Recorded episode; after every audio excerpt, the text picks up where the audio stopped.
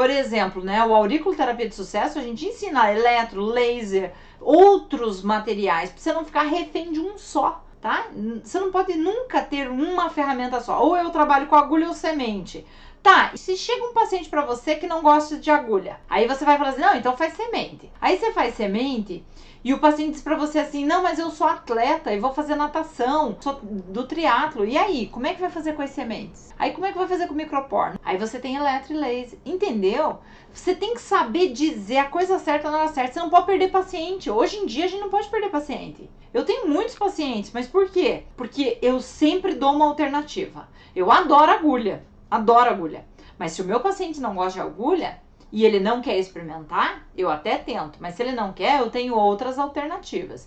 E é nisso que vocês têm que focar também, tá, gente? Vocês têm que ter outras alternativas. Música